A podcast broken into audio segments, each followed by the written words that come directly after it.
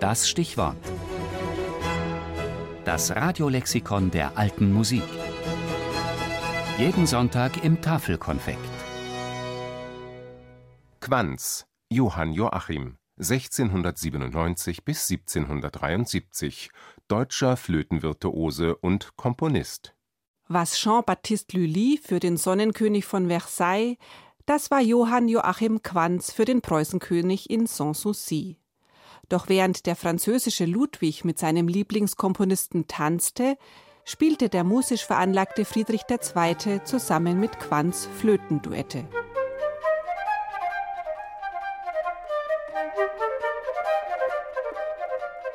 Die Querflöte kam zu Beginn des 18. Jahrhunderts in deutschen Landen groß in Mode. Quanz nutzte diese Welle des Interesses und nahm Unterricht beim ersten Flötisten der Dresdner Hofkapelle.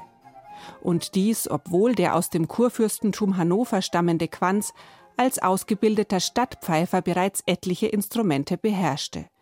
Zunächst war er in Dresden als Oboist in der Kapelle Augusts II. tätig.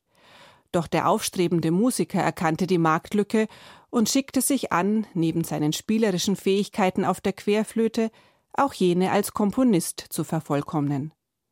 Eine dreijährige Studienreise führte ihn nach Wien, Rom, Neapel, Venedig, Paris und London. Händel soll ihn sogar gedrängt haben, in London zu bleiben.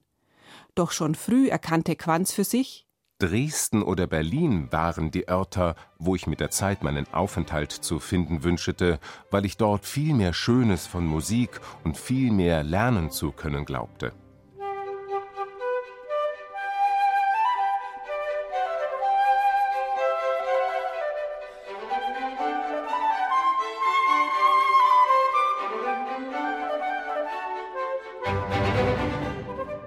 1727 kehrte Quanz als berühmter Flötenvirtuose zurück nach Dresden. Ein Jahr später lernte er den 16-jährigen Kronprinzen Friedrich von Preußen kennen.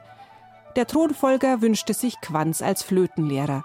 Er versuchte ihn von August abzuwerben, doch dieser lehnte ab, woraufhin Quanz alle Jahre zweimal nach Berlin, Ruppin oder Rheinsberg kommen musste. Erst als Friedrich II. 1741 den Thron bestieg, schaffte er es, Quanz als Kammermusikus und Hofkomponist nach Berlin zu holen. Er sollte diese Stellung mehr als 30 Jahre bis zu seinem Tode beibehalten. Quanz war ausschließlich für das private Musizieren des Königs zuständig. Täglich erteilte er ihm Unterricht, wobei es ihm sogar gestattet war, diesen zu kritisieren. Er leitete Hauskonzerte und komponierte. Außerdem baute er Querflöten und verbesserte sie durch Hinzufügung einer zweiten Klappe. Neben 320 Flötenkonzerten, 184 Sonaten und an die 60 Triosonaten hinterließ Quanz ein Flötenlehrbuch, das zum wichtigsten instrumentalen Lehrwerk seiner Zeit avancierte. Seinen berühmten Versuch einer Anweisung, die Flöte traversière zu spielen.